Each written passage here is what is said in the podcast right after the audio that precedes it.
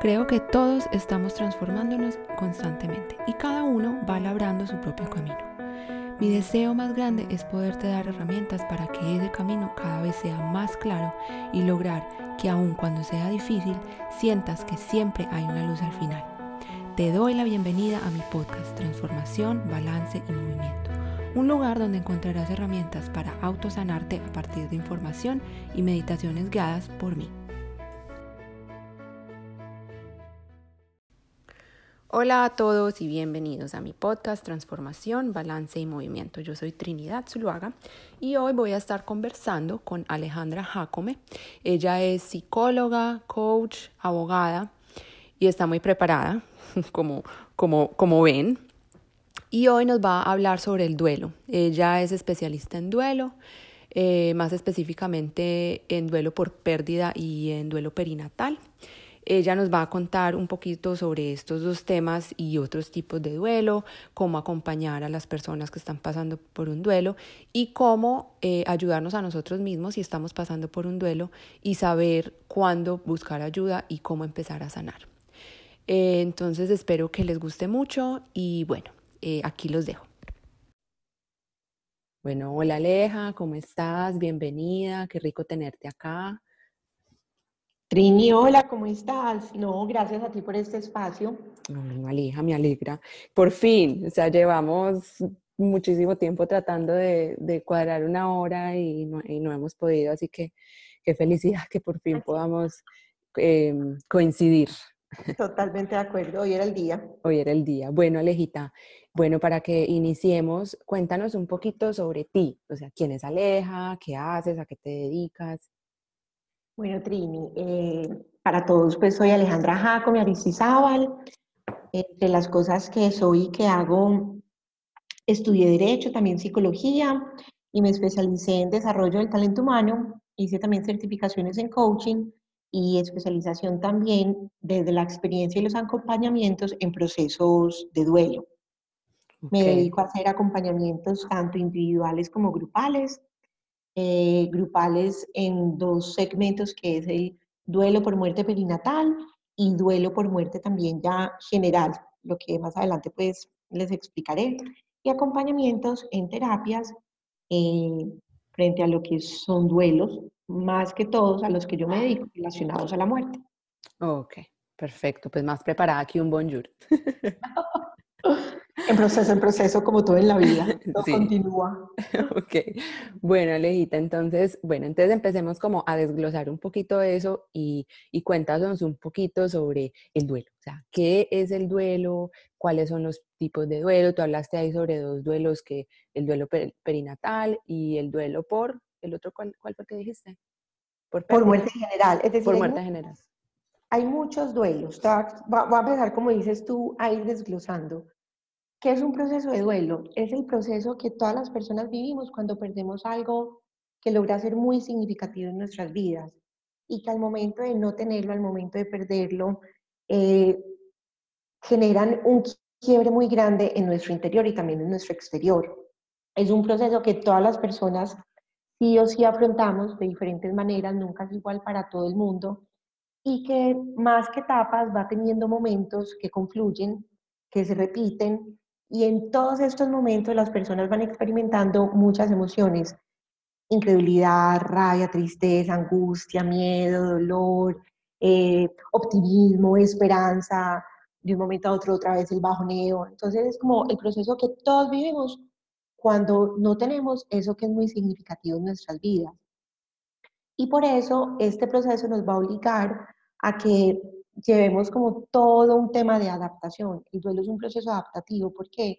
Porque toca que cada ser humano logre como poner en equilibrio y poner en, en, digamos, sobre la mesa de su vida lo que es esa aceptación que inicialmente tú comprendes a nivel intelectual, a nivel de razón, eh, del por qué pasó, sí, claro, es por esto, por lo otro, por qué me pasó a mí, con mil preguntas, pero adicional a eso es llevarlo a la aceptación emocional. Muchas veces las personas tienden a quedarse en una aceptación intelectual creyendo que con entender lo que ha pasado es suficiente y se llenan tanto de justificaciones o de preceptos racionales como para, para saberlo llevar, cuando en realidad el duelo necesita ser aterrizado y conectado con esa parte emocional, que es la que sí nos va a dar paso a poder recuperarnos, a poder transformarnos en las diferentes áreas o dimensiones de nuestra vida que se han visto afectadas directamente por la pérdida que hemos experimentado. Aleja, qué importante eso que tú estás diciendo y eso es algo que, pues, que yo creo que, que en psicología, pues yo no sé si tú lo has vivido desde, desde la perspectiva, pues, con, con, tu trabajo con el duelo, pues, según lo que, lo que estás contando, sí. Y es como esa desconexión y esa idea que uno tiene, que es que cuando uno entiende las cosas, y yo me acuerdo que en la universidad, eh, ¿te acuerdas que nos decían como, ay, es que hay que hacer consciente lo inconsciente, ¿cierto? Entonces ya una vez eso se hizo consciente, entonces ya, se sanó. Y las cosas no son tan fáciles, ¿cierto? O sea, hay que tener como un entendimiento más emocional y más desde el sentir que, que, que es pues como que cognitivo, pues, que desde, desde la mente. Total. Entonces, eso que tú me dices me parece, pues me parece clave, me parece súper importante, pues porque si, uno le pueden decir mil veces, pero si uno no lo siente, pues no va a pasar nada. Exacto. Yo creo, Trini, que a nosotros nos han enseñado y cada vez se vuelve como más tendencia en volvernos observadores, volvernos observadores de lo que nos pasa, observadores de tomar conciencia sobre lo que hay en nuestro interior. Y se nos está olvidando una parte muy importante y es Claro, tenemos que ser observadores de lo que es nuestra vida, pero más allá de ser observadores, tenemos que comenzar nuevamente a ser más partícipes de lo que nos ocurre a nosotros. Cuando somos observadores tomamos distancia de lo que ocurre. Y en un proceso de duelo, digamos que en ocasiones eso es lo más sano. ¿Por qué? Porque es tan doloroso que es muy difícil quedarse en el modo sentir constantemente porque, porque fatiga, agota. Claro, claro. Y es sano tomar esa distancia, es sano tomar como ese momento de, ok, voy a ver qué fue lo que pasó, voy a tratar de entenderlo, claro, ya voy comprendiendo. Sin embargo, como decías, no nos podemos quedar solo en eso, porque de lo contrario va a ser con el tiempo que van a pasar otras cosas en la vida que nosotros no vamos a comprender por qué estamos reaccionando frente a eso, sin darnos cuenta que se acumularon tantos sentires que no logramos adaptar, que no logramos como transformar y reincorporar en nuestra vida de una forma nuevamente sana, que salen por otros lados, que no tienen una coherencia ni en intensidad ni en cantidad frente a lo que nos está ocurriendo. Claro. Aleja, ¿cómo hace uno? Tú dices, hay una cosa súper clave y es que, que, que, muchas veces, digamos que sobre todo, pues, eh, en la cultura de nosotros, yo creo que en general, como en esta cultura occidental, está muy marcado el, el, el, tiempo, ¿cierto? Como que, ay, el tiempo tendrá su razón, el tiempo, el tiempo sanará las cosas. Y, y, que la gente como que espera que, ay, tu duelo te va a durar, no sé, incluso tenemos pues como licencia para un duelo y te dan cinco días, te dan, no sé, dos semanas pero como que, como que está muy estipulado que tiene un tiempo y que más allá de eso, entonces usted ya debería estar bien, ¿cierto? Y tú, tú hablas de, de la idea de que como que, que uno como que se, se, distancia, como que uno observa, pero como que no se relaciona de cerca con ese duelo y con, esa, y con esas emociones que aparecen. ¿Cómo, ¿Cómo hacer uno para vivir los duelos de forma como que tú puedas estar presente para ese dolor y, poder atravesarlo sin tener que evadirlo. Pues sí, lo que yo, digamos, como he aprendido desde lo personal, como las vivencias propias de mis propios duelos y también de lo que es la formación y el acompañamiento es, va a sonar súper irónico, pero es literalmente sintiéndolo. Mm. Sintiéndolo, es decir, uno, uno, uno dice, como así, sintiéndolo, no, pues yo lo siento, pero es que eso es muy difícil, eso duele, así de fácil, yo lo siento y no me recupero. Y precisamente está en él, siéntalo, pero no le ponga un tiempo. Claro. Porque es que el tiempo sigue siendo un factor externo que viene a determinar algo interno y el duelo no, el tiempo no te sana un dolor. Lo que tú haces en el tiempo, lo que tú haces durante todo este tiempo es lo que sí va a incidir en una recuperación tuya frente a tu duelo y también tenemos que saber que, que tendemos a generalizar dependiendo de cómo lo que yo he vivido o lo que las personas cercanas han vivido o lo que a mí me conviene que el otro se enmarque en un tiempo para vivirlo. Es decir, si yo, por ejemplo, perdí a, a mis papás, ¿cierto? A mi mamá, por ejemplo. Eh, y yo tuve un proceso que me duró X tiempo, que lo viví de una forma tranquila. ¿Por qué? Porque tenía una relación con ella diferente a la que la otra persona está viviendo, porque tuve tiempo posiblemente de afrontar su, su muerte con anticipación o de una forma más natural. Cualquiera sea el, el escenario, no significa que porque yo lo viví así, tú lo tengas que vivir así. No significa que porque yo veo que la gente maneja el duelo de una forma, tú lo tengas que manejar, porque inconscientemente no nos damos cuenta que las personas no solamente viven su duelo porque lo estén viviendo, entre comillas, muy bien, sino porque es que la mayoría de las personas nos adaptamos a vivir el duelo de acuerdo a como los, de los otros quieren que nosotros los vivamos.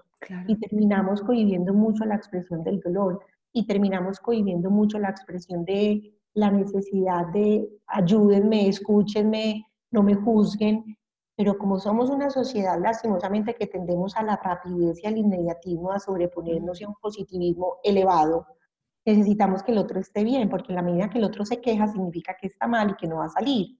Claro, y la incomodidad que eso le causa a uno, ¿cierto? Como que estás mal y no tengo cómo, cómo, uno, no, yo creo que no estamos muy acostumbrados a como a sentarnos, a acompañar ese dolor, ¿cierto? Como que, como que está esa urgencia de que tengo que arreglarlo y si no soy capaz de hacerte feliz o de hacerte reír o, de, o de, hacer que se te olvide eso, entonces fracasé, entonces te vas a quedar ahí toda la vida.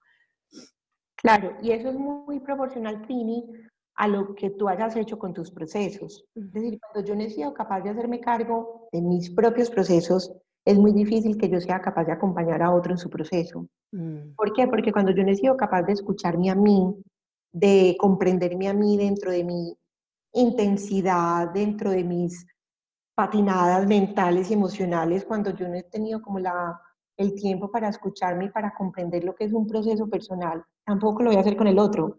Porque como si yo me acostumbré a echarle tierrita rápido porque así es mejor, para mí es lógico que el otro eche tierrita rápido para sentirse mejor. Claro, porque uno espera que el otro actúe de la misma forma en que uno está actuando. Exactamente, y así no funciona. Y sobre todo, Trini, porque también van a depender muy, y van a incidir muchísimos factores en que cada proceso sea diferente.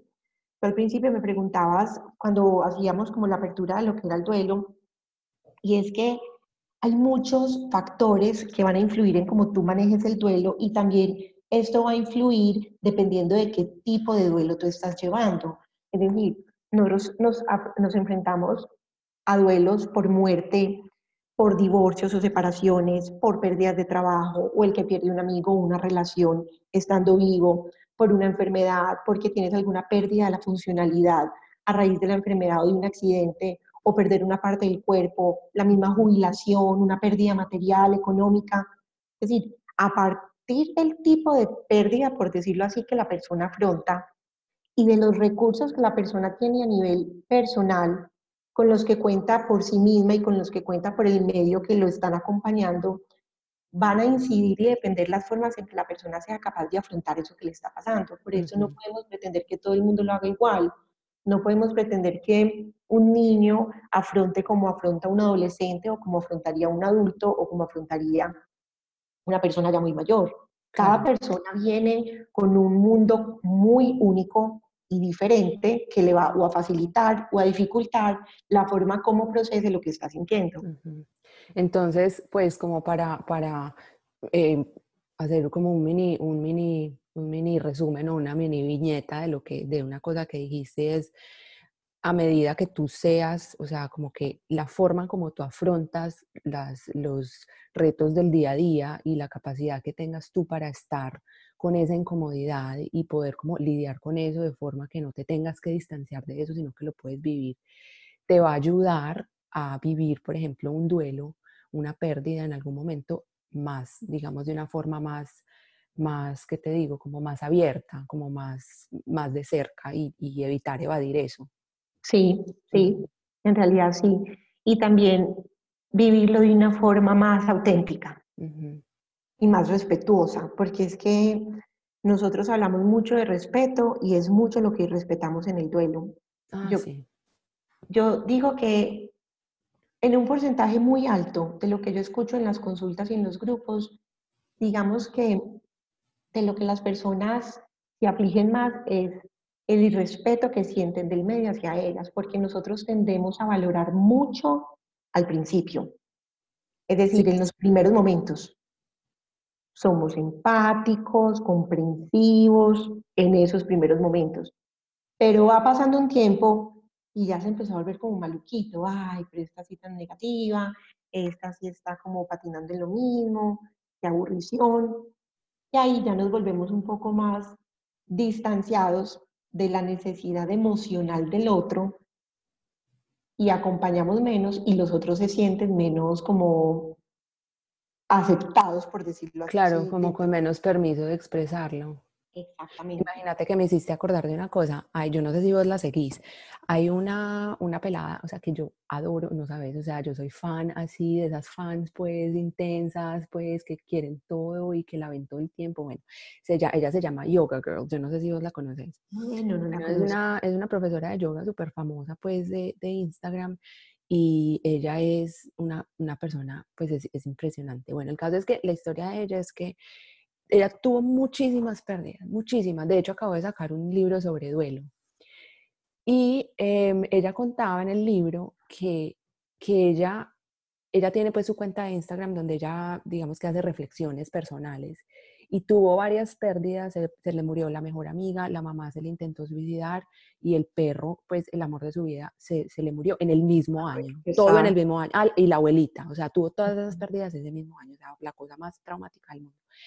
Y ella contaba que ella compartía, pues como ella se volvió muy famosa, ¿cierto? En Instagram tan y todo el mundo le encantaba que ella pusiera sus poses y sus, y sus, y sus eh, captions pues eh, súper positivos de la vida, pero cuando ella empezó a compartir del duelo y de su proceso de duelo, en sus redes sociales al principio tuvo demasiado apoyo, ¿cierto? Como que todo el mundo, no, tú puedes, lo siento mucho, tal, pero a, medida que pasaba el tiempo, con los meses, ella empezó a ver que la gente la dejó de seguir, que la gente le hacía comentarios súper invalidantes y que le decían, como pues, eh, ya, supérelo, eh, si usted eh, se muriera hoy, ¿qué, qué tipo de qué tipo de foto, qué tipo de caption quisiera que estuviera en su, en su perfil por última vez y cómo, cómo va a permitir que sea algo negativo. O sea, como que todo el mundo dándole palo, pues porque todavía estaba en ese duelo y es como, pues pucha, o sea, perdiste toda esta gente, tenés todo el derecho de seguir de seguir, de que te siga doliendo y tenés todo el derecho de que te siga doliendo por el resto de tu vida si es necesario. Entonces me acordaste, pues me hiciste acordar de eso porque, porque, porque así es, o sea, como que incluso yo creo que yo he sido también como culpable también en algunos momentos de, de acompañar a personas que han tenido como un duelo en algún momento y, y, ya uno dice, bueno, ya han pasado tres semanas, ya pues como que puedo soltar un poquito y que esa persona como que siga su vida normalmente. ¿Cómo, cómo acompañar a Aleja a alguien que está pasando por un duelo? ¿Cómo hacer para, para, para hacerse sentir que está ahí, porque yo, por ejemplo, siento, o sea, desde, desde la mirada de un cristiano común, ¿cierto? Em, yo siento que si, si, por ejemplo, tú pierdes a alguien y listo, yo te digo, aleja, lo siento mucho y estoy ahí, estoy ahí acompañándote varias semanas, pero yo siento que en algún momento el escribirte o el llamarte como que te estoy metiendo el dedo en la llaga. Entonces, ¿cómo, cómo hace uno para, para acompañar a una persona como más efectivamente y, y, sí, de verdad, acompañarlo sin, sin estarle poniendo presión, expectativas o, o, bueno. Metrini, yo creo que ahorita decías algo que en algún momento con seguridad tú habrías hecho eso que me estabas contando de los comentarios o hubieras optado por esa posición frente a lo que me contabas de esta, de esta eh, mujer de, de, la cuenta que sigues, la yoga. Yo creo que hay dos cosas muy importantes. La primera es si yo quiero acompañar a alguien, yo tengo que saber yo en qué tengo que acompañar a ese alguien. Es decir, si tú, por ejemplo, tienes a un familiar muy cercano o si tú vives con alguien y esa persona tiene una enfermedad, ¿tú qué es lo primero que haces? Mm, una es decir, por ejemplo, si, si a tu mamá le diagnostican eh, diabetes, o le diagnostican un cáncer, ¿tú qué haces? ¿Qué es lo más natural que tendemos a hacer cuando eso pasa? no sé, pues como llamarla y, y estar con ella, pues como, bueno, ¿cómo te sentiste? O pensar como, bueno, ¿qué vamos a hacer? Exacto. Y para tú saber qué tienen que hacer, qué tienes que hacer. Mm, no sé, investigar, hablar con el médico. Aprender, saber. Es decir, nosotros muchas veces queremos acompañar a alguien y ni siquiera sabemos en qué estamos acompañando. Si a ti te dijeran, ve, Trini, creo que tenés diabetes, vos ahí mismo te metes a estudiar qué es eso. Claro. Ahí mismo empezás a ver qué puedo comer, qué no puedo comer, cómo puedo bajar los niveles de azúcares, cuáles son los tipos de tratamiento. ¿Por qué? Porque en la medida que yo me instruyo, que yo aprendo sobre un tema en especial, yo voy a tener un criterio mayor para saber acompañar. Entonces, cuando a mí me preguntan, ¿cómo puedo acompañar a esta persona? Está siendo muy difícil. Lo primero es, aprenda, aprenda sobre el duelo, Ujú, hacer presencia. Y cuando yo digo hacer presencia, no es que yo le haga presencia al otro, no, es que con mi presencia yo permita que el otro se haga presente, que con mi presencia yo le esté permitiendo al otro que él pueda ser y pueda expresar lo que está sintiendo. Que cuando yo esté con el otro, él sienta que yo le estoy escuchando y él no se está sintiendo mal porque yo le estoy escuchando. Que él sienta que yo no le estoy haciendo juicios, que él ujú, sienta que yo no le estoy cuestionando. ujú. ¿Por Que le-? Dale, ¿qué me ibas a preguntar? no, que, les, pues, que, que uno le da como el espacio para, para sentir y que no le pones como límite de tiempo, de cómo sentir. Sí, e incluso Trini, yo también hablo de lo que es no solo la escucha de lo que el otro te dice, sino también la escucha del silencio del otro. Mm, Nosotros creemos que solamente escuchamos cuando el otro habla Ay, y eso es tan también importante. sí, hay que saber escuchar el silencio del otro. No Mm. dijo nada, no pasa nada, pero yo lo estoy escuchando en ese silencio, yo lo estoy acompañando en ese silencio, porque creemos que todo tiene que ir acompañado de un relleno. Tengo que decir algo, tengo que hacer algo, tengo, no, esté, que el otro sienta que estás ahí sí. presencialmente, por teléfono, que no te contestó, le volvés a llamar, que no te contestó, le mandas un mensajito. Porque muchas veces las personas que hacen acompañamientos o que viven con alguien que está eh, atravesando algún proceso, se quejan mucho de, es que es muy difícil, es que no se deja ayudar, y posiblemente pase eso, es decir, yo no puedo pretender como, ay no, es que, es que el otro va a estar súper bien y se va a poner en el mood, no. Es muy probable que el otro en algunas ocasiones ni siquiera reaccione como uno quisiera. Ujú. Pero cuando yo sé que es normal que eso pase, cuando yo sé que por su bienestar mental, emocional, físico y espiritual, es importante que se le respete eso, porque yo ya sé que así funciona, yo también me relajo un poquito. Claro. Dar de la forma que el otro necesita. Ujú. Entonces, a medida que tú aprendes, Si yo no estoy cansado y yo sé que el otro sí está agotado, pues yo tengo el otro, no pasa nada si esa energía simplemente está de la forma que el otro quiere, yo no pierdo. Ujú. Pero muchas veces decimos, ay, es que si viste, ay, yo como me porté de bien con él, y vos crees que me agradeció. Literalmente, fisiológicamente hablando, neurobiológicamente hablando, eh, físicamente, como le quede hablando, las personas, hay momentos durante un duelo que conectan.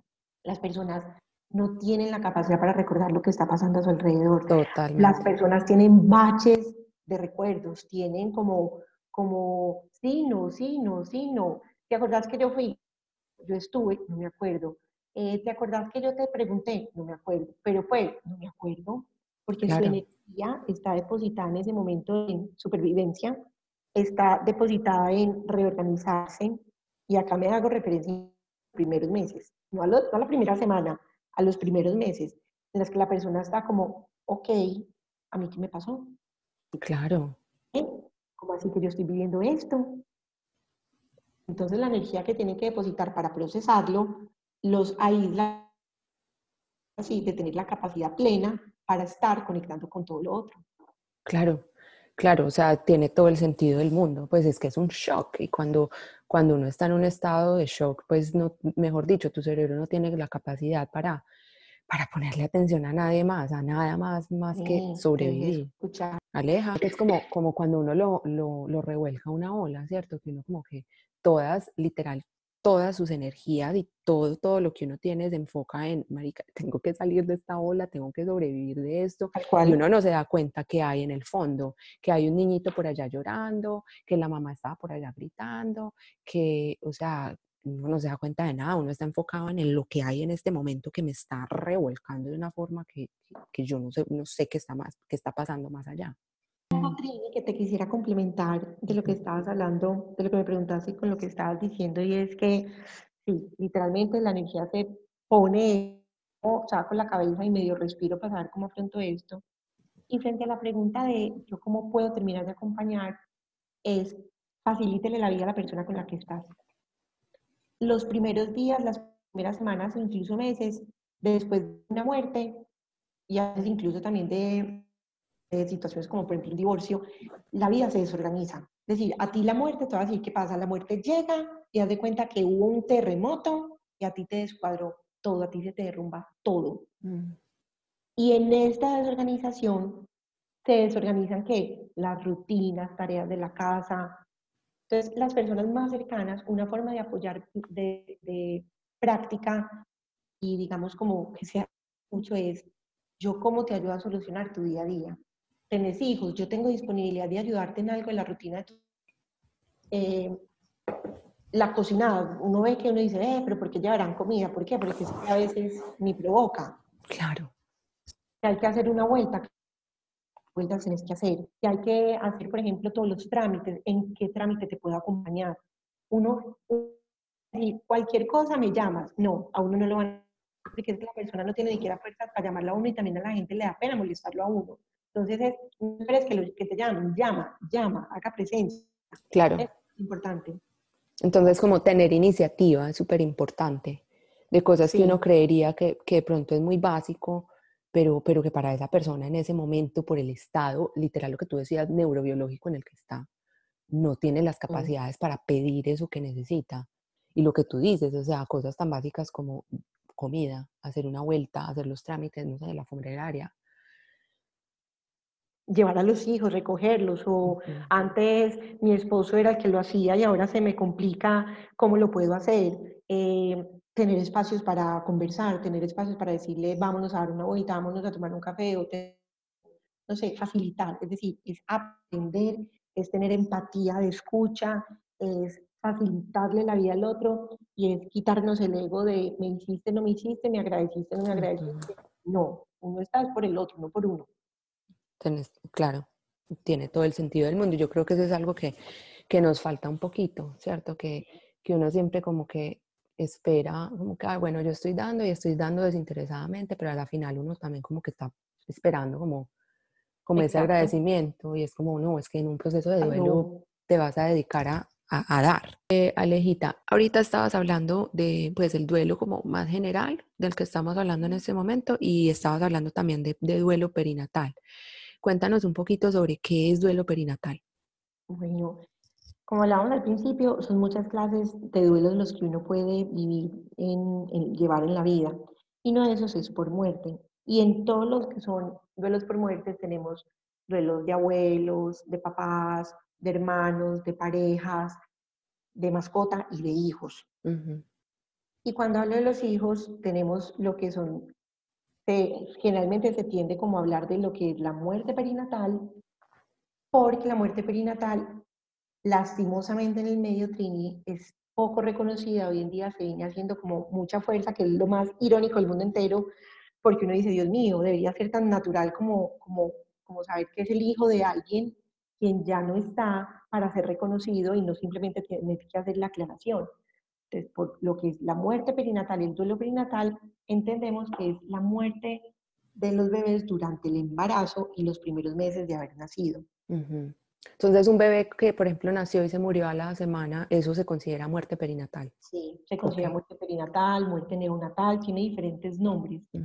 Pero más allá como del nombre exacto, hace, hace como se enmarca es los bebés que no nacieron o que nacieron y no vivieron, o que nacieron y alcanzaron como a estar unos meses y también, y, lo, y se mueren. Es como todo ese, ese proceso. ¿Y por qué se hace un énfasis especial en este tipo de duelo? Porque a diferencia de los otros duelos Trini, son muertes que el medio te reconoce. Es decir, si tú te mueres, muchas personas supimos quién fue Trinidad. Claro. Mm. Y a mí se me muere mi hija, todo el mundo, todo el mundo no, muchas personas cercanas a mí y muchas personas no cercanas a mí, pero que la conocieron, le dieron un lugar, la reconocieron y supieron de su existencia. Claro. Con la mm. muerte perinatal lo que ocurre es que muere el bebé, muere el hijo y generalmente el impacto más grande lo lleva a la familia. ¿Por qué? Porque socialmente no hay un reconocimiento por ese bebé que murió. Claro. Socialmente no hay un lugar que se le dé. Y tendemos a creer que como fue muy poco tiempo, entonces es menos lo que debe doler. Mm. Amarramos, nuevamente tendemos como a amarrar a un tiempo el dolor. Claro. Entonces, este duelo, también llamado mucho como un duelo silencioso, es un duelo que las personas viven en silencio. ¿Por qué? Porque no tienes casi un eco, un espacio de personas que te escuchen, de personas que logren acompañarte y de personas especialmente que estén para ti sin darte como pañitos tibios de recuperación.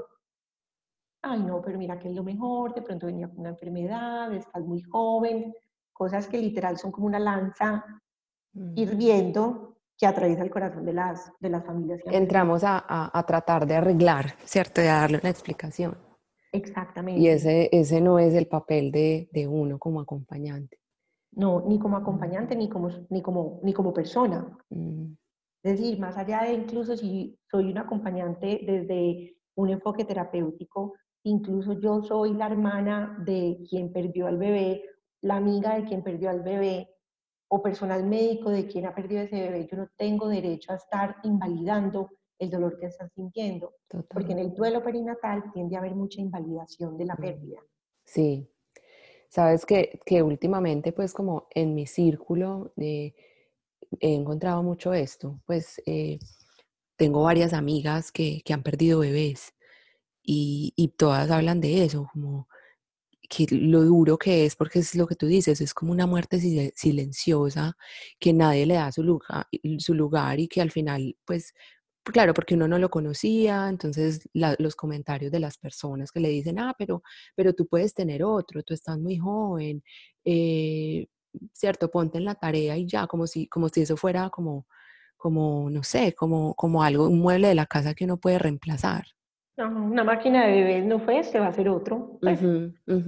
Como, ay, y, y, así muchas personas se los manifiestan como, ay, pero pues, pues sí, muy duro, muy triste, pero peor a la que se le murió cuando tenía cinco años. Sí. Y es una invalidación a través de la comparación que no solo le duele a quien lo escucha por, porque lo estén diciendo, vuelvo y te digo, es que es ilógico que uno tenga que hacer escuchar más sobre este dolor cuando naturalmente todas deberíamos de, ser abiertas y empáticas frente al mismo, sino también es el dolor del que la escucha por sentir que es que no le están reconociendo el valor y la importancia que ese ser tuvo en su vida, porque es que la maternidad no se trata de si ya cargaste, la maternidad no se trata de si lo ves caminando, la maternidad se trata de enterarte tú desde el momento cero que vas a ser mamá y del vínculo que construyes con el bebé que estás estando. Desde ahí, desde el vínculo que se empieza a generar, es de donde se empieza a construir todo el proceso con esa personita. Y al momento que muere ese bebé, se mueren muchas ilusiones, se mueren muchos, muchas expectativas, el sentido de vida se ve muy involucrado en este tipo también de muerte porque es donde yo me estaba proyectando. Estos días hablaba con, hablábamos con con dos mamás que habían perdido el bebé y justo decíamos, nosotros nos casamos y formamos una pareja. Y en nuestra mente formamos un hogar cuando vienen los hijos. Y hogar es desde que se tiene la pareja, pero culturalmente tendemos a organizar la palabra cuando hay hijos. Entonces, en el momento en que los papás se dan cuenta, o una mamá que va a ser mamá, eso tiene una incidencia que literal marca un antes y un después en la vida.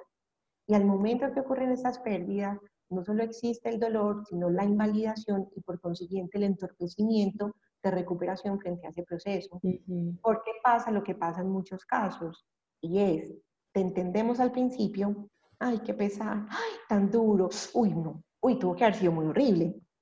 Pero, aparece la palabra, pero, es decir, sí, muy duro, pero por lo menos fue a tiempo, por lo menos no lo conoció, por lo menos se salvó de una enfermedad, por lo menos está muy joven, por lo menos no le tocó tan horrible como otros que ya llevan mucho tiempo con él. Entonces esa invalidación hace que las personas se retraigan mucho y que guarden mucho este dolor. E irónicamente va también muy de la mano con lo que hablábamos hace un momento del tiempo. Al principio estamos, pero después nos soltamos. Y es algo muy puntual en un tema del duelo y es que el tiempo no determina, pero conocer sobre las tendencias de lo que le puede pasar a uno en un proceso de duelo de acuerdo a unos tiempos sí es muy importante. Es decir, es muy necesario yo como persona que estoy en duelo o como persona que acompaño a alguien en duelo, saber qué es lo más lógico, natural y normal que se presente en los primeros meses. Pero también tengo que saber qué le ¿Qué le sigue a ese momento inicial? Nosotros creemos que el duelo es el momento de la aflicción más dura al principio. No, el duelo es un proceso largo, largo, y a la gente no le gusta escuchar que es un proceso largo. Nos parece aburridor que sea un proceso largo. ¿Por qué? Porque ya vivimos en un mundo que es muy rápido. Nosotros estamos metidos en un mundo que es rápido, de soluciones rápidas y de respuestas rápidas. Y como no lo encontramos, nos frustramos. Y como no lo encontramos, eh, sentimos que algo anda mal. Y como no lo vemos en el otro, nos aburrimos. Entonces, qué pereza estar con esta persona que siempre habla de lo mismo, con esta persona que no lo ha superado. Es que van seis meses y sigue hablando y uno es como que, a ver, que a los seis meses, literal, esa persona apenas está quitándole un poco la intensidad de angustia y se está dando cuenta de lo que es la realidad de no tener a la persona. Una persona, un, por ejemplo, un viudo, un viudo después de 53 años de casado, toda una vida construida, más de la mitad de su vida construida al lado de una persona, en seis meses esa persona al año menos. ¿Por qué? Porque es como cuando uno aguanta, aguanta, solo por hoy voy a ser capaz, solo por hoy, y pasan los meses y uno dice, he aguantado mucho, he sido capaz como de resistir, porque fuera de eso lo afrontamos desde la resistencia, porque nos enseñan a resistir y no a vivirlo, porque como callamos el dolor, entonces aguánteselo. Entonces es una resistencia que después uno explota y me dice, no aguanto más, me estoy muriendo, yo no puedo, yo, yo no estoy superando esto. Y cuando uno se va al ciclo normal de un duelo, uno es capaz de entender que es que al año, al año se siente incluso hasta peor.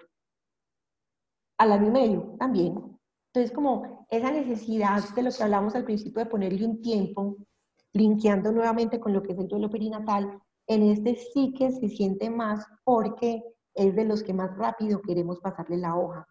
Y no entendemos cómo una mujer al año y medio, al año, a los dos años de haber perdido a su bebé, al cual ni siquiera logró conocer, sigue llorando. Para la gente eso es imposible, pero para los que sabemos y acompañamos, sabemos que eso no es imposible, que eso es completamente real, normal y natural que ocurra. Y, que en la medida que más lo ignoremos, no solamente estamos ignorando el, el proceso, sino que estamos ayudando a que la persona no haga un proceso más sano. Y eso es lo que se ve mucho en el medio. Mm, Procesos muy estancados por no tener un espacio adecuado donde elaborarlo. Claro. Bueno, entonces, pues así con, con ese pedacito último que, que, que terminaste ahí, eh, ¿cómo saber si uno necesita apoyo, apoyo profesional? O sea, ¿en qué momento debería uno ir? Pues yo digo que en todo momento, ¿cierto? Pero, pero ¿en qué momento dice uno, pucha, creo que esta vaina se me está complicando, se me está saliendo de control, creo que necesito como una ayudita? Yo creo que tú lo acabas de decir. Cuando uno mismo se dice a uno mismo eso, va y busque a alguien, va, y busque ayuda. Es decir, la pregunta es, ¿todo el mundo tiene que ir a terapia? En lo personal, no creo, no todo el mundo llega a necesitar una terapia, ¿cierto? Hay personas incluso que con un solo acompañamiento se cargan lo suficiente para procesarlo. Pero hay espacios durante el proceso en los que cuando yo me doy cuenta que no tengo ni idea de lo que me está pasando, cuando me estoy cuando estoy manejando unas angustias que no tengo herramientas por mí misma para saberlas afrontar, cuando me doy cuenta que estoy con unos estados de tristeza prolongados que me están asustando y que no sé cómo afrontar, cuando siento que no tengo un medio que me escuche, ahí es importante ir a terapia. Y acá, eso sí, estoy dejando de lado, ya cuando es un tema donde la salud mental sí está implicada directamente, es decir, una persona que está ya con unos intentos de suicidio, una persona que está literalmente desconectada después de un tiempo prudencial, ahí uno dice, con mayor razón, va y busca ayuda. Pero al menos que yo sepa que necesito, es decir, cuando yo logro identificar que dentro de lo que estoy viviendo hay algo con lo que no estoy siendo capaz de manejar porque no lo estoy entendiendo o me está desbordando, vaya y busque sea con una un terapeuta en duelo o con un asesor espiritual o con un terapeuta al que ha ido o ha recurrido a lo largo de su vida, es importante ir a hacerlo. ¿Por qué? Porque esos momentos de descarga emocional, esos momentos de expresión del dolor, te permiten no solo descargar, sino también experimentar y sentir lo que te está pasando. Es lo que hablábamos al principio, cuando tú logras conectarte con lo que estás sintiendo, es que logras comenzar un proceso de recuperación y de sanación y de transformación. Cuando yo soy capaz de ir a un espacio donde va a haber alguien con la capacidad de contenerme, yo no me voy a ir suelto, yo me voy a ir con herramientas, yo me voy a ir teniendo en mi, digamos, como a mi favor, un no solo conocimiento, sino unas qué sé yo, unas técnicas que me permitan afrontar, unas herramientas afrontar lo que me está pasando de una forma más adecuada, que impacten más mi, bienestar. Hay una película que, yo, yo se lo digo mucho a las personas que vienen, no recuerdo el nombre de la película, eh, no me sé el nombre, pero la historia del el texto de esa parte de la película dice así, son dos señores uno perdió a la hija hace dos años y el otro perdió a su hija hace un mes. Y están buscando venganza, porque fue a raíz de una violación. El que perdió a la hija primero es un hombre, es una película ya en Estados Unidos, en reservas indígenas. El que perdió primero a la hija era un hombre blanco. Y le dice a su amigo, que es indio, y le dice, hace dos años estuve asistiendo a grupos y en esos grupos aprendí algo. Y es que si tú no te permites tocar tu tristeza, tú no vas a poder afrontar lo que es este proceso de duelo. Si tú no te permites afrontar la tristeza, tú vas a desconectarte de lo que esa persona significaba para ti, vas a perder sus recuerdos, porque cuando tú recuerdas te va a doler. Y cuando te duele y buscas evadir, no vas a ser capaz de poderte conectar con lo que te quedó de esa persona. Por lo tanto, no importa que duela, afronta lo que te duela, permítete sentir esa tristeza, porque es la única forma que tú vas a poder recuperarte para poder estar en contacto con lo que te quedó de la persona y ser capaz de vivir con ella sin tanto dolor. Y eso es lo que ocurre. Es darnos el permiso de conectar con lo que estamos sintiendo, de conectar con lo que estamos viviendo, es darnos el permiso de sentir esa tristeza a través de mis momentos de soledad, de mis momentos de compartir con otros o en un espacio de consulta. Ser capaz de ir y tocar el dolor, como tú decías ahorita, tocar esa llaga, es tocarla, pero en compañía de alguien que sé que me va a contener y me va a permitir desahogarme sin el juicio que estoy acostumbrado a escuchar. Y personas con los que uno también tenga confianza, porque como todo en la vida, uno escucha todo tipo de historias, en la medida que las personas desconocen de lo que es natural en un proceso de duelo, también pueden terminar haciendo daño. Claro. Yo tenía había una persona, que mira que te interrumpa, hay una persona que, que me decía, Aleja, tengo mucha rabia porque fui donde un terapeuta X y él me dijo que yo era la responsable de la muerte de mi hijo, que porque a través de mi miedo yo había llamado a esa muerte. Uy, Dios. Ella me decía eso y yo decía, como Dios mío, esto es lo más absurdo que yo he escuchado. Sin embargo, a eso voy. Es, hay que también, de pronto, si uno puede dentro de su prudencia ver dónde quién va para que no le estén dando a uno tampoco los consejos que no se deben dar, pero consejos que no te van a hacer bien porque te ponen en una posición de culpa mayor. O por el contrario, hay personas que van y el consejo es no pienses en eso, cuando se tenga el pensamiento distánciate, cuando se tenga el pensamiento te distraes, vas a olvidar eso, y ya son como, no puedo olvidarlo, es como cuando uno le decía, no piensa en un elefante morado, uno piensa en el elefante morado, así de sencillo. Entonces es permitirnos atravesarnos en nuestro dolor a través de la compañía de un terapeuta o de un consejero espiritual o de una persona de confianza, siempre va a ser mejor. ¿En qué momento? En el que yo sienta que sí o sí lo tengo que hacer. O a veces, como lo hablaba una vez con dos mamás que, que se les murió sus hijos, se les murieron a las dos sus hijos ya grandes, ellas decían, Aleja, uno va a consulta muchas veces obligado porque uno ni le provoca, uno ni siquiera le dan ganas, pero uno va obligado. Y en medio de ir obligado, aprende a entender el beneficio de la consulta y se anima. Porque cuando tú vas a consulta, tú no propiamente vas a salir mejor. Muchas veces tú sales peor, porque se te revuelcan literalmente todas las emociones. Vuelves y tocas temas que ya tenías o creías que estaban superados o bien guardados y al volverlos a sacar, al volverlos a nombrarlos, vuelven y te sacan toda esa emoción contenida y te hace sentir en teoría no mejor, pero en realidad sí es mejor. Entonces, en el momento que uno sienta que definitivamente no está siendo capaz, vaya consulta. En el momento que uno sienta que le está faltando estrategias para afrontarlo, vaya consulta. Cuando uno siente que se está enloqueciendo, vaya consulta. ¿Por qué? Porque dentro de uno de los objetivos de nosotros los terapeutas en un proceso de acompañamiento es saber normalizar en el otro lo que está viviendo.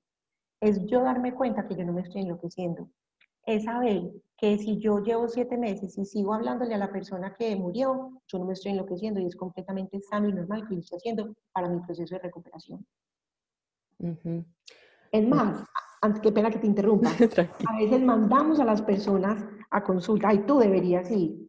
Y a veces los que necesitan la consulta son las personas que acompañan a quien está atravesando el proceso de duelo. Imagínate que la semana pasada o hace como, no sé, tres semanas que estaba grabando un podcast, el podcast anterior, eh, con, con Laura, Laura Sánchez, que ella es, eh, ella es una médica de medicina complementaria y, acupunturista, y hablábamos pues como de la importancia de, de buscar ayuda, pero digamos como iniciar por donde uno sea capaz, ¿cierto? Que, tú lo, que tú en este momento lo dices, o sea, no solamente, eh, bueno, listo, no solamente buscar al psicólogo, no solamente buscar al psiquiatra, pues pucha, si tiene otros recursos, vaya a donde sea, pero busque ayuda. O sea, empezar desde, desde donde sea. O sea, yo, yo conozco gente que, que su proceso empieza en una clase de yoga, ¿cierto?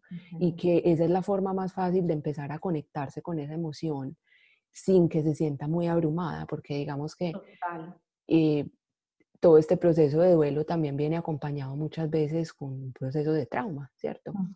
Entonces, es muy duro y lo que tú dices, a veces reconectarse con toda esa historia y con todas esas emociones que, que, que eso causó, pues no es lo más placentero y muchas veces tú no vas a querer ir a revivir eso.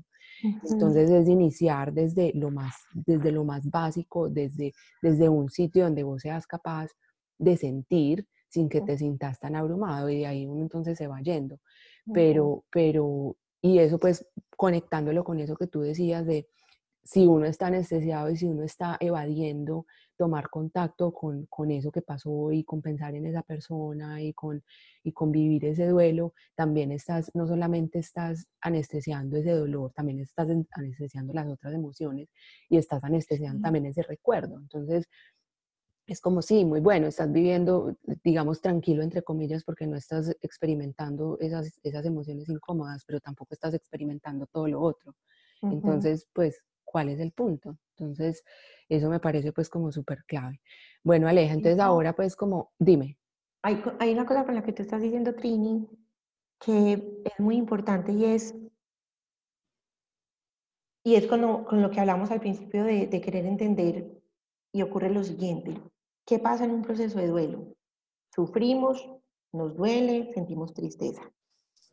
Y cuando hablo de sufrimiento, aquí soy muy clara, como trato de serlo siempre con este tema, y es, no estoy hablando del sufrimiento, del de la víctima, no, el sufrimiento real que todos experimentamos cuando es un dolor muy fuerte. A mí cuando la gente me dice el sufrimiento es opcional, sí, vaya, dígale eso a la señora que se le acaba de morir su hijo, dígale eso pues al niño de cinco años que perdió a su papá y a su mamá. No, el sufrimiento es una cosa real.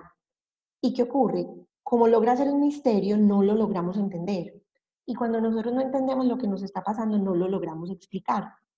Y cuando nosotros no logramos explicar algo, nos angustiamos. Claro. Y es que mira que, dale.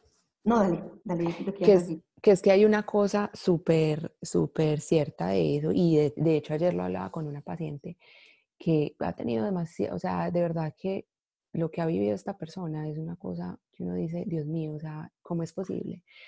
Y, que ella me decía, pues hablando de eso del sufrimiento, ella me decía, es que yo no sé cómo explicarlo y la gente, lo que tú dices, me dice, es que es, es opcional, ¿cierto? Sufrir es opcional, tú puedes cambiar tu forma de ver las cosas y entonces puedes, puedes eh, distanciarte o, o, cambia la forma como, como miras la vida y tu vida va a cambiar. Y ella me decía, es que las cosas no funcionan así.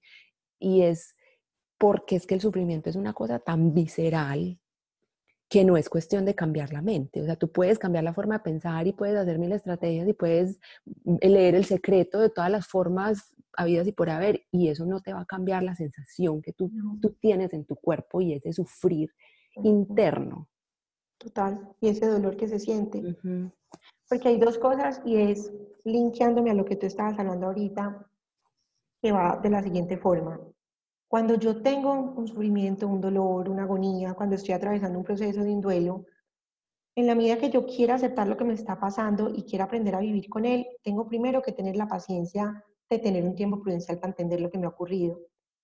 Pero más allá solo de entender, es aprender a, darle un sentido. Cuando yo aprendo a darle un sentido a lo que me ocurre, logro hacer más soportable lo que me está pasando. Cuando eso que yo estoy viviendo logra transformarse para que le sirva a alguien más, es cuando inclusive el escalón se sube un paso más para al menos decir, lo que me pasó, pasó, no lo puedo cambiar, pero puedo cambiar la forma como lo quiero vivir. Pero eso no ocurre de un día para otro, eso no ocurre al mes ni a los dos meses, eso toma tiempo. Hay personas incluso que nunca lo entienden, pero hay personas que a los cuatro años, a los cinco, otros al año, no hay un tiempo exacto. Pero para yo poder vivirlo y entenderlo desde esta perspectiva, es importante que yo me haga cargo durante el proceso de cómo poderme conectar, sentirlo y manifestarlo. Cuando nosotros hablamos de esto en un duelo, cuando tú ahorita bien lo decías, es que equivale a un trauma. El trauma creemos que solamente se va a sanar hablándolo.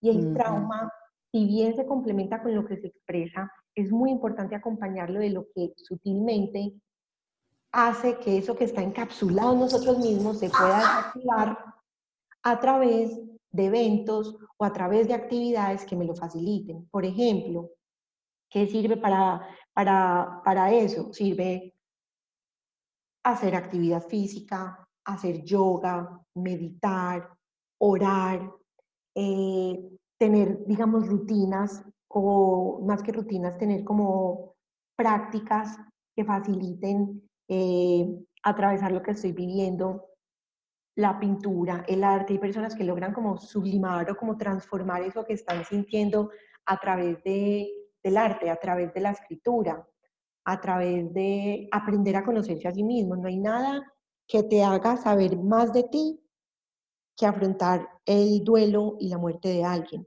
Eso te pone frente a frente contigo mismo. Eso te enseña, y en eso sí muchas personas que tienen duelo se vuelven expertos en esto, en poniendo límites. ¿Por qué? Porque cada uno se va a recuperar a su manera y por lo tanto le va a tocar establecer los límites para su recuperación, para que los demás aprendan a hacerlo. También es lograr tener esos espacios propios de yo escucharme, yo ser capaz de reconocer la emoción que estoy sintiendo, a esa emoción que estoy sintiendo darle un sentido de lo que estoy sintiendo y aprender a regularlas, porque no se trata de bloquearlas, no se trata solamente de distraerse, hay que regularlas de modo que se puedan sentir. Va a haber momentos que es muy sano hacer la negación, es decir, no quiero pensar, voy a creer que está de viaje, ok, no pasa nada. Solo recuerde que no se fue de viaje toda la vida. Es decir, hay que saber tener esa proximidad y esa lejanía, proximidad y lejanía, porque es que no, no se alcanza todo a, a tenerlo de batacazo. Claro. Es tener una cosa muy mucho dentro de estos procesos de elaboración es ser capaces también de tener los momentos para resolver todos los asuntos pendientes que quedaron. ¿Qué fue eso que quedó pendiente por decir? ¿Qué fue eso que quedó pendiente por, por perdonar? ¿Qué cosas se quedaron sin resolver? ¿Qué agradecimientos se quedaron sin haberse dicho o haberse recibido? Y a partir de eso y a partir también de procesos simbólicos que cada uno puede hacer, transformar eso que estoy sintiendo en algo que no necesariamente es una palabra, pero que simboliza transformación de mi sentir. Claro, Aleja, yo creo que este tema pues es demasiado extenso y tiene demasiados, demasiadas ramas que yo creo que vale la pena incluso pues como hacer otro podcast y acá estaba pensando que me imagino que mucha gente tendrá muchas preguntas, entonces como abrir el espacio para, para preguntar, ¿cierto? Para que nos hagan preguntas y de pronto poder responder eh, con, otro, con otro podcast. Entonces, bueno, eh, eso queda pendiente. Eh, si, si, si, alguien tiene alguna pregunta, alguna duda, escríbale a Aleja o me escribe a mí y nosotras nos encargamos pues como de responderla y hacer como un, mini, un mini podcast de responder preguntas asociadas a esto. bueno, Aleja la cuña. Entonces, ¿dónde te pueden encontrar? ¿Dónde te pueden escribir? ¿Dónde estás ubicada? Bueno, Trini, yo trabajo aquí en la ciudad de Medellín. Eh, tengo el consultorio en la Clínica Medellín del Poblado y también tengo asesorías o acompañamientos online. También hago acompañamientos virtuales. La página en Instagram mía es Psicología para el Duelo. Ahí lo que hago es como postear temas en relación al duelo, las cosas comunes que uno siente o puede afrontar durante un proceso. Y también me pueden contactar por WhatsApp en el teléfono 313-836-5168. Perfecto. Bueno, Alejita, pues no, mil gracias pues por, por acompañarme, por compartir todo esto, pues qué pesar que tengamos que cortar, pero yo me tengo que ir ya. Y, no, tienes, y, momento.